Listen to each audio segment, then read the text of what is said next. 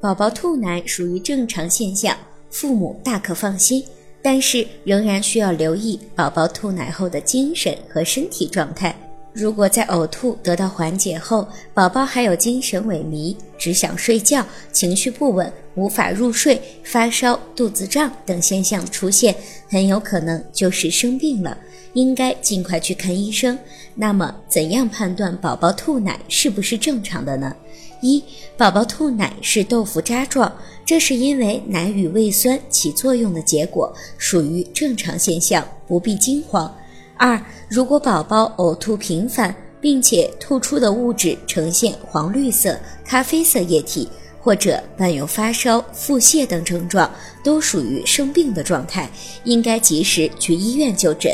三，如果宝宝吐奶的同时伴随着体重急剧下降，也应该及时去医院就诊，检查是否患有其他疾病。